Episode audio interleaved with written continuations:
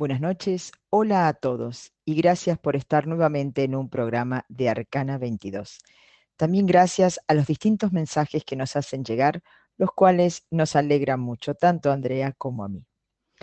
La apertura del último programa tuvo una acogida muy positiva.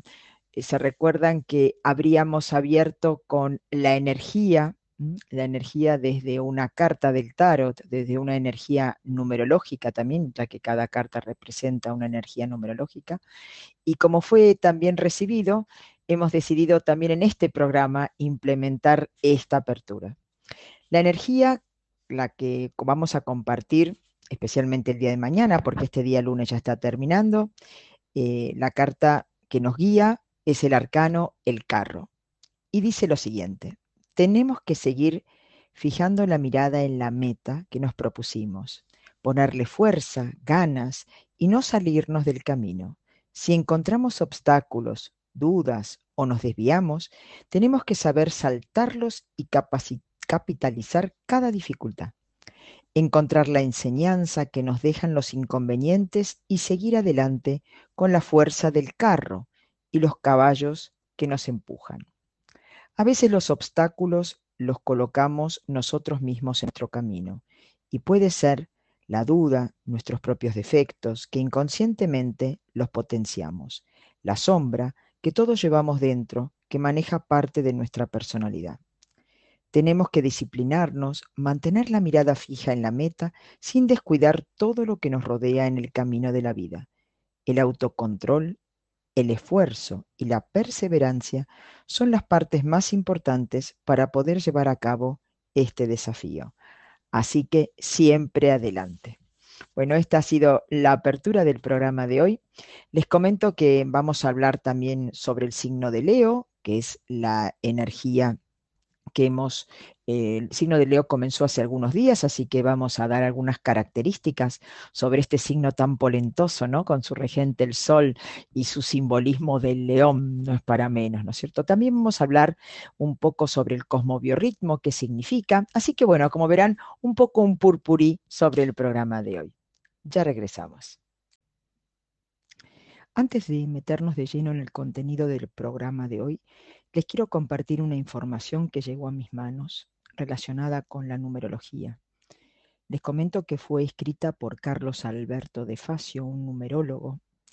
¿Y por qué me llamó tanto la atención esto? Me llamó la atención la asociación que creó de Facio con el número 5. ¿sí? Siempre vemos el número 5, lo presentamos como el pivot de los números. Lo relacionamos con los cinco sentidos, con los cinco dedos de una mano.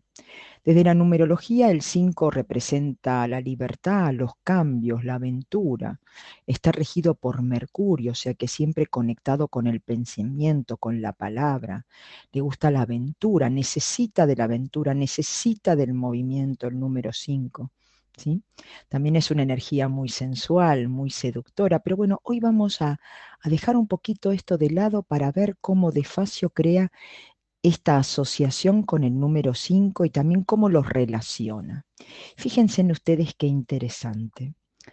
Lo primero que menciona es este edificio conocido en Estados Unidos, el Departamento de Defensa, que se llama el Pentágono. Es un edificio de cinco lados y a su vez también contiene cinco formas, ¿no es cierto?, de pentágonos en su interior. Seguimos con Estados Unidos, ya que estamos ahí. Vamos a la ciudad que nunca duerme, ¿no? ¿No es cierto? Nueva York. Que la avenida principal, la arteria o la columna vertebral de la ciudad, se llama nada más ni nada menos que la Quinta Avenida, ¿no? Es la principal y también un emblema de la ciudad. Y ahora cambiemos un poquito y vamos a algo más popular y, algo que, nos gusta mucho a los argentinos, que es el fútbol. ¿no? Decimos que, escribe De Facio, tradicionalmente, el verdadero jerarca de los 11 jugadores era el mediocampista o número 5. Es quien distribuye el juego en la defensa hacia la delantera. Interesante, ¿no? Nunca tal vez habíamos tomado conciencia de estas cosas. Seguimos con el fútbol. Porque hay un fútbol 5 y dice, todos sabemos que desde sus inicios el juego de pelota estaba conformado por 11 jugadores. Después de muchos años empezaron a armarse juegos con 6 y con 9 jugadores, hasta que algunos profesionales más experimentados armaron una nueva estructura de 5 jugadores por equipo, al que bautizaron Fútbol 5, que todavía sigue siendo muy popular hasta el día de hoy, que se llama actualmente Fútbol Sala, si no me equivoco y no me fue dada mal la información. También tenemos a la pelota de fútbol. Existen de diferentes medidas, pero cuando se juega profesionalmente solamente se utiliza la señalada con el número 5. Esta es la de mayor jerarquía, podemos decir. Y cuando vamos a un hotel top, top, top, ¿cuántas estrellas tiene? Cinco estrellas. Tomar el té, por ejemplo, ¿no? a las cinco de la tarde es una tradición que caracteriza al pueblo inglés y no se perdió a pesar de pasar el tiempo. Fíjense en ustedes todas las cosas que, que, figuran relacionadas a este número tan espectacular. Va, todos son espectaculares, pero hoy estamos haciendo mención al número 5. Y bueno, ahora quiero mencionar algo muy argentino que también es muy propio. Y fíjense, Balcarce 50, esencia 5. Nuestro presidente es la máxima jerarquía del país y tiene su asiento oficial y su entrada obligatoria en la Casa Rosada por la calle Balcarce 50, mientras que vive y descansa en la Quinta Presidencial. Me pareció como una asociación y una forma de ver el 5 desde otro lugar. Y bueno, quería compartir con ustedes. Les cuento que independientemente de esto, el libro de, de Facio trae también otras asociaciones y características de los números eh, muy interesantes que, bueno, que en los próximos programas iremos mechando así un poquito eh, y viendo también esta mirada que le ha dado el escritor a esto tan espectacular llamado numerología. Ahora vamos a hablar sobre el cosmobiorritmo o también llamado biorritmo. ¿Y de qué se trata? Se preguntarán ustedes, ¿no es cierto? Bueno, para hacerlo sencillo, el biorritmo define nuestro ritmo personal a lo largo del año, ¿sí? Pero bueno, antes de meternos y profundizar en el tema, como bien saben, nos gustan mucho los mitos, también la historia, y no podía ser diferente, no podía ser de otra manera en la presentación de este tema. Para esto nos vamos a remontar al antiguo Egipto, ¿no? la patria de las pirámides, de las esfinges, como la cuna de las enseñanzas fundamentales que han influido en los conocimientos filosóficos de muchos pueblos. Egipto, la cuna de la sabiduría secreta, como habíamos dicho también de las doctrinas místicas. ¿Cómo se difundieron los conocimientos? Se difundieron a través de personas llamados neófitos. Neófitos eran personas que se iniciaban en una ideología, se iniciaban en los conocimientos de una ideología y más tarde se convertían en maestros y eran los responsables de transmitir los conocimientos que poseían y entregárselo a todo aquel que estuviera preparado para recibirlo, que ellos consideraban que eran como aptos para recibir estos conocimientos. Mencionamos como maestro de los maestros para los egipcios a Tot, ¿no? tal vez ya hayan escuchado hablar de él, y también Hermes Trimegisto. De ahí también proviene la palabra hermético, ¿no? como hermético esta palabra que usamos el día de todavía actualmente, no con el sentido de secreto, de reservado. Los hermetistas como seguidores de Hermes, respetaban rigurosamente el secreto de las enseñanzas. Bueno, ahora sí, vamos a presentar a los siete principios herméticos. No nos olvidemos que los siete principios son las leyes que rigen el universo y al ser humano. Uno de los siete principios herméticos es el principio del ritmo todo tiene su ritmo. Después del invierno siempre viene el verano, después de la noche la mañana, y así con todo, siempre hay una acción y una reacción. Todo, tiene sus periodos de avance y de retroceso. Esto ocurre, fíjense en ustedes, ¿no? en todos los planos, ¿no? y con todos los mundos. Nacen, crecen y mueren. ¿Para qué? Para renacer nuevamente. Este principio no lo podemos anular, no se puede eliminar. Pero conociendo este principio del ritmo, podemos darle dirección, camino a nuestras energías de forma más equilibrada, más armoniosa. Si se comprende este principio, se pueden entender las distintas experiencias que vive el ser humano en cualquier ámbito posible, ya sea en el aprendizaje interior, que se expresará seguramente en el exterior, también en vínculos afectivos, con el trabajo, con las posesiones, con el dinero, los bienes, la familia de origen, bueno, etcétera, ¿sí? Pero conociendo también este principio del ritmo, podemos darle dirección y camino a nuestras energías de forma más equilibrada y armoniosa. Bueno, y ahora se preguntarán ustedes cómo, cómo llegamos, ¿no? A nosotros, cómo llega cada uno de nosotros a conocer su propio ritmo. No es el ritmo de la música en este caso, pero es nuestro propio biorritmo. Muy sencillo. Para eso vamos a tomar en cuenta el año personal nuestro que comienza el día de nuestro nacimiento, el día de nuestro cumpleaños. Y hasta el próximo cumpleaños, ¿no? Es un total de 364 días.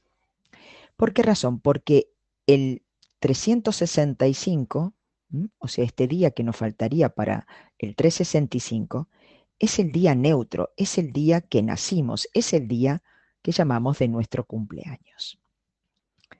El periodo del año, o sea, los 364 días, están divididos en siete ciclos de 52 días cada uno.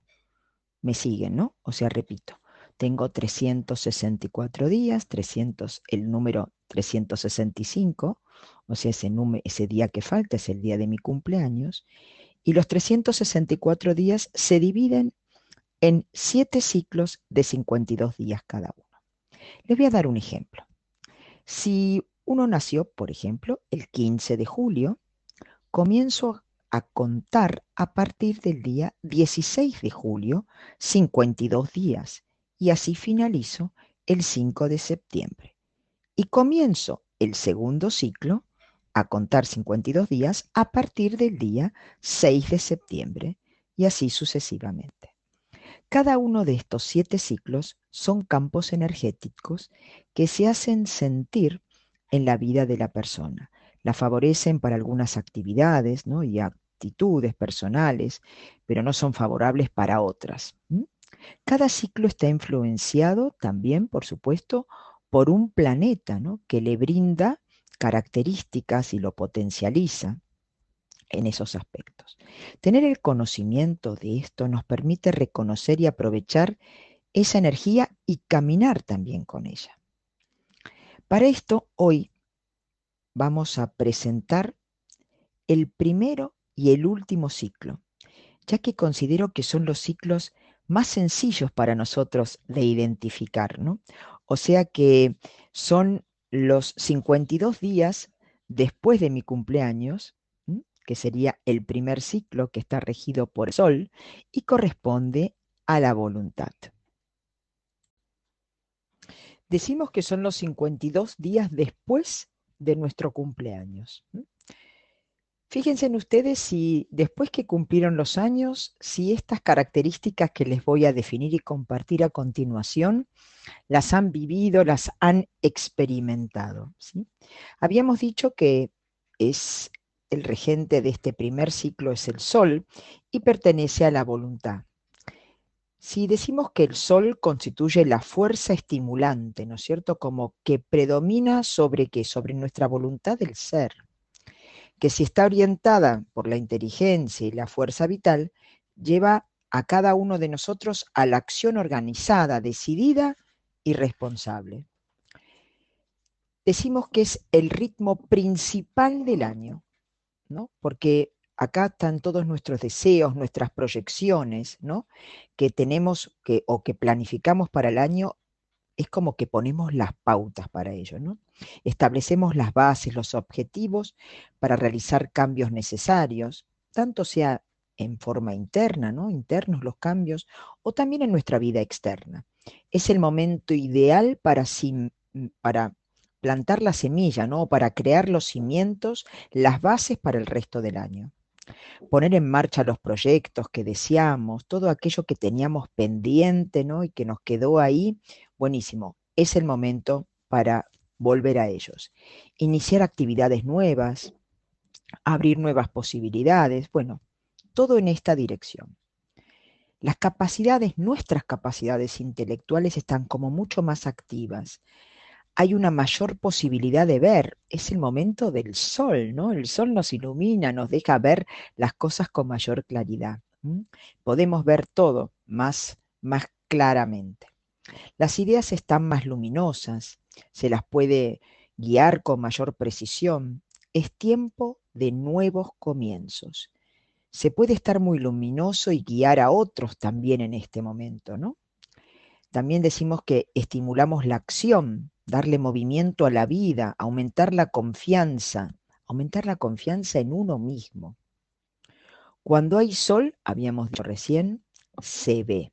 Es decir, que hay que estar atentos, ya que es un tiempo también de gran observación personal, ¿no? que nos da la gran oportunidad y nos permite también aumentar el autoconocimiento. Es un momento que pueden salir a la luz talentos, capacidades, actitudes, también dificultades, emociones, que durante otro momento del año, o sea, otros ritmos del año pasan más desapercibidos, no se los ve con tanta claridad.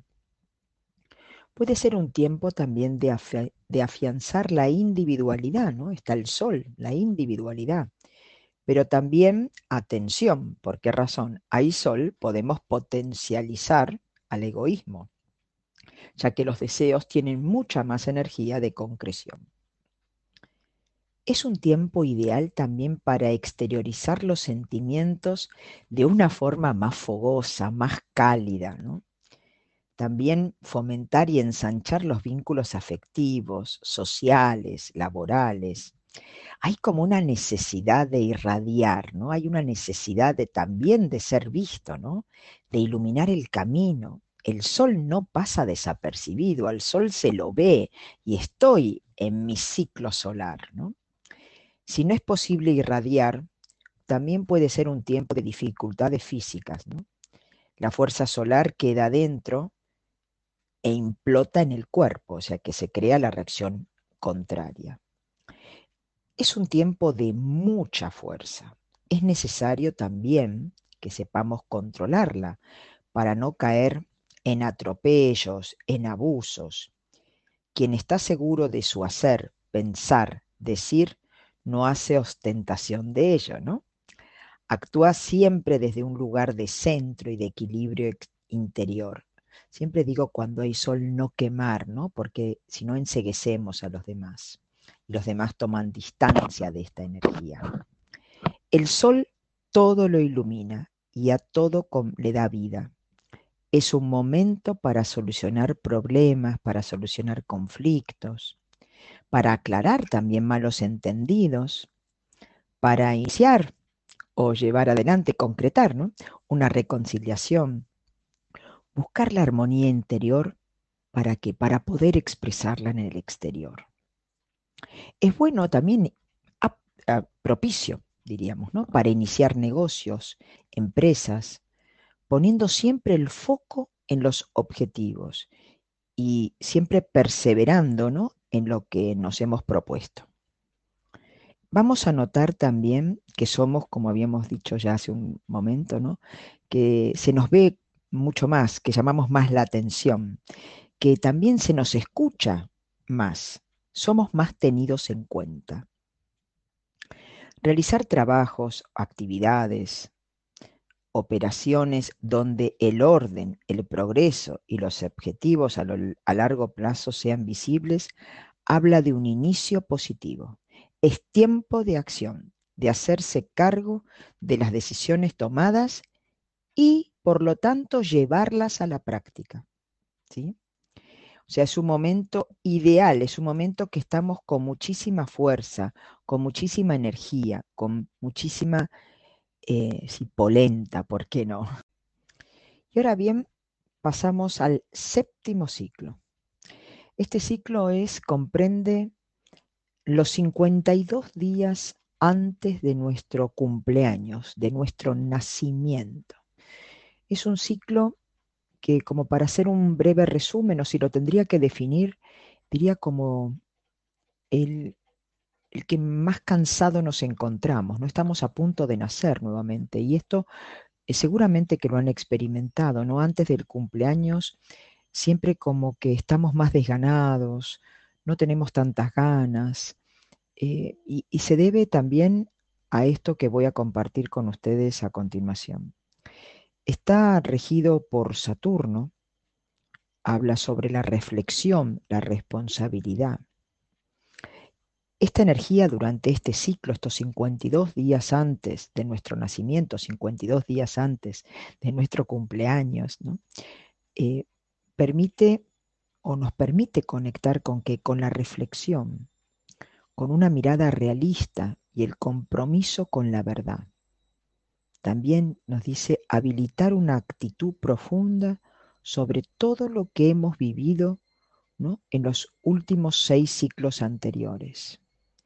Es el tiempo que realizamos un balance sobre todo lo que pasó en este año, comprender también lo que hemos vivido, sin sin ningún tipo de explicación detallada, solamente momento de comprender ¿no? lo que pasó. También nos dice sacar conclusiones, relacionar los hechos, las circunstancias, también las decisiones que tomamos, ¿no? Y los desenlaces en base, lo que ocurrió en base a estas decisiones que tomamos, ¿no? Y también reflexionar sobre las enseñanzas que nos permitió el año, que nos brindó el año. Aprender de lo vivido sería la idea, ¿no? Esto es importante destacarlo. Hay una tendencia durante este periodo a la introspección, que es sumamente aconsejable también respetar. Hay como una necesidad de estar más para adentro. Hay poca energía en el afuera, en lo externo, en lo social ya que estamos muy metidos para adentro, muy reflexivos, echando balance, o sea, todo más para adentro, en la mirada profunda sobre lo que pasó también durante el año, ¿no? Podemos también estar un poco más desatentos a lo cotidiano, por eso también a veces eh, nos tropezamos con más facilidad, es como que estamos en otra, podemos decir, ¿no? Saturno le da una característica a este ciclo, ¿no? Lo hace más lento, más austero. Muchas veces lleva también esto que yo les decía al principio, ¿no? Este sentimiento de agotamiento, de pesadez, de cansancio.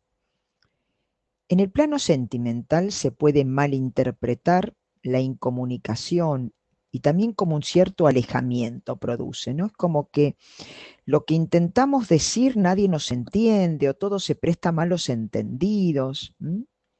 No es un buen momento para iniciar cosas nuevas, para nada.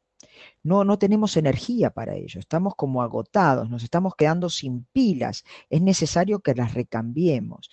Por eso iniciar cosas nuevas que requiere de una fuerza adicional no es óptimo, ¿no es cierto? Nos pide tener paciencia, no dejarnos llevar por impulsos que son totalmente pasajeros, ¿no? que se van.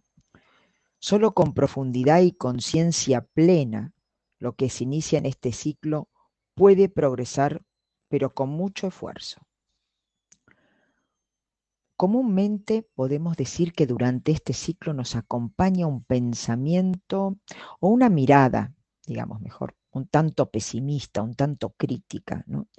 Y todo lo que iniciamos bajo esta, bajo esta perspectiva, la mayoría de las veces tiende, como bien por lo que había dicho antes, ¿no? a desmoronarse, como que no tiene continuidad. Es un muy buen momento para realizar proyectos ¿no? que podemos iniciar en el próximo ciclo, ¿no? una vez pasado nuestro cumpleaños. O sea, proyectar todo lo que ustedes quieran, concretar en el próximo, en el, en el ciclo solar. Siempre aprovechando ¿no?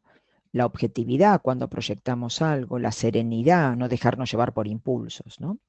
La enseñanza de lo realizado o concretado en el año en general. No es un buen momento tampoco para iniciar algún tratamiento de salud, a menos que la situación lo exija, si se puede postergar hasta el ciclo solar. Es bueno para hacerlo, ya que las recuperaciones en este periodo siempre van a ser más lentas, más pesadas. Yo siempre doy un ejemplo, ¿no? Que digo, si vamos a iniciar una dieta, iniciémosla en el próximo ciclo, que vamos a tener mucho más éxito. En este ciclo la vamos a iniciar, pero nos va a costar un montón mantenerla y nos va a costar un montón llegar al objetivo, o al peso deseado, ¿no es cierto? No es un buen momento para invertir tampoco, ni para iniciar difusión de alguna actividad, ya que la respuesta siempre lo que, lo que voy a recibir va a ser bastante escaso, ¿no es cierto? No encerrarse, conectarse con la naturaleza es muy bueno porque activa ¿no? a la energía y la hace a este tipo de energía que es tan pesada un poco más liviana y más luminosa. Es bueno y es aconsejable las actividades físicas, alguna caminata, ¿no? que esto todo agiliza la circulación. Así que bueno, ¿se han sentido identificados con algo o con parte de esto que he compartido con respecto a los 52 días anteriores a nuestro nacimiento? Buenas noches. Como todos los meses, me toca a mí hablarles un poco sobre el signo solar del mes. Y este es el turno de el signo Leo.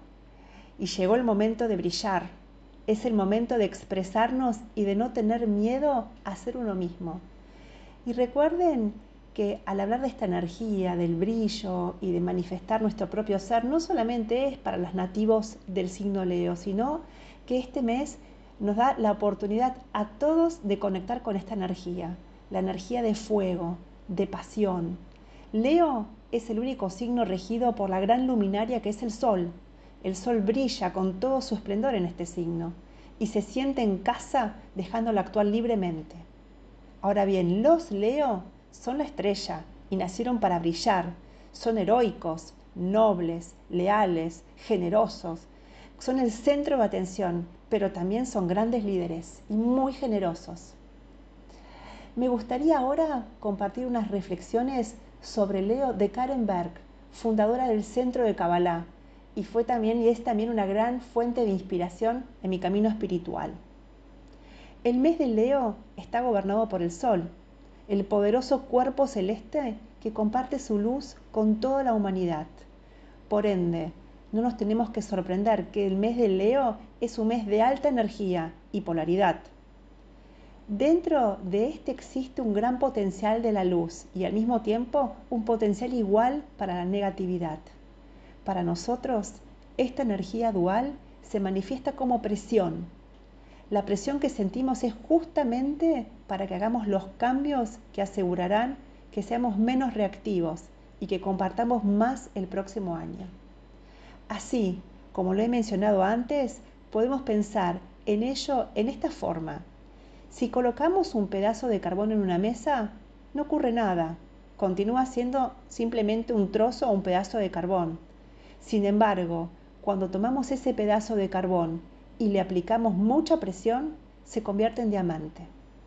De igual manera, la presión cósmica de este mes nos da la oportunidad de tomar pedazos de carbón como ser la carencia, el odio, el resentimiento, el egoísmo, y transformarlos en diamante, en abundancia, en amor, en compartir.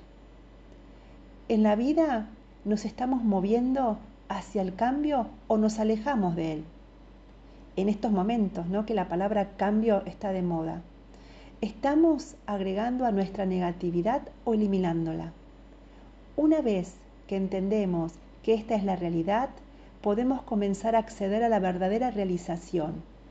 En realidad, la vida en la dimensión física es una constante batalla, pero no es una batalla entre nosotros y las personas o entre nosotros y las situaciones a nuestro alrededor.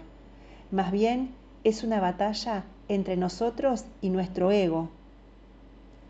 En estos tiempos intensos, lo que necesitamos recordar es que la vida no se trata de encontrar el confort en una cama de rosas para recostarse. En nuestras vidas, generalmente, tratamos de construir una cama de rosas a partir de muchas cosas una relación, el éxito, el dinero, la aprobación, etcétera, ¿no? Sin embargo, es inevitable que encontremos que esta realización es efímera. Las rosas se marchitan y usualmente terminamos atascados con las espinas. En el mes de Leo debemos intentar reconocer las oportunidades que vienen para abrir las puertas a la transformación. Podemos elegir volvernos espirituales debido a las adversidades en nuestras vidas, sabiendo que podemos ser mejores seres humanos a partir de esas situaciones. Este es el poder de caminar un camino espiritual. Solo tenemos que ser pacientes mientras el cosmos revela su ausencia espiritual en nuestras vidas y el mundo. Mientras más nos acerquemos a la luz, más hermoso y completo será el universo. Al final, no existe la oscuridad, solo la ausencia de luz. Vencer la ausencia de luz para el beneficio de la humanidad es nuestro trabajo. Utilicemos la energía de este mes de Leo para catapultarnos a nosotros y al mundo a un nivel más alto. Les quiero dar ahora unos consejos para el mes de Leo, ¿no? desde el punto de vista también de conciencia, para poder trabajar uno mismo. ¿Cuáles son estos consejos? No tienes que ser el amigo de todo el mundo, un consejo número uno. Otro consejo, crea unión. Deja de hablar y escucha. A veces con nuestro propio ego siempre digo, tenemos dos oídos y una boca. Es importante escuchar. Toma en cuenta los sentimientos de los demás.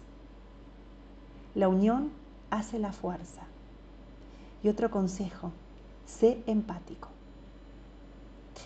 Bueno, este mes de Leo, Leo es el quinto signo del zodíaco. ¿Y el temperamento de Leo cuál es? Fuego, pasión, acción. La energía del temperamento fuego es extrovertido y los leos son extrovertidos. Los nativos de este signo son personas muy creativas que necesitan expresar sus ideas y emociones. Desean mostrar su talento, dejar un legado por el cual ser recordados. Son buenos líderes, con tendencia a ser el centro del grupo. Y a mí me encanta hacer como esta mm, analogía, ¿no? Cuando hablamos del fuego, del Leo, y yo me lo imagino como un fagón. Está ese fogón en el centro que hechiza, ¿no? Todo el mundo alrededor contemplando ese centro, ese fuego que te transporta. Esa es la imagen que tengo de Leo. Leo es el punto central del espacio vital que él mismo ha creado. El mundo gira a su alrededor y él funciona como una unidad de actuación. Son grandes actores, tiene que ver con la creatividad, con las creaciones, son grandes creativos. ¿no? Pero acá hablamos del arte dramático también, por eso encontramos muy buenos actores en el signo de Leo. Leo ama la vida e irradia brillo y confianza, pero debajo de todo ello se encuentra una falta de seguridad de sí mismo a veces son pura pantalla y necesitan también conectar con ese brillo internamente, iluminarse. La superficie es solo apariencia y se le puede herir con mucha facilidad. Son muy susceptibles y también orgullosos.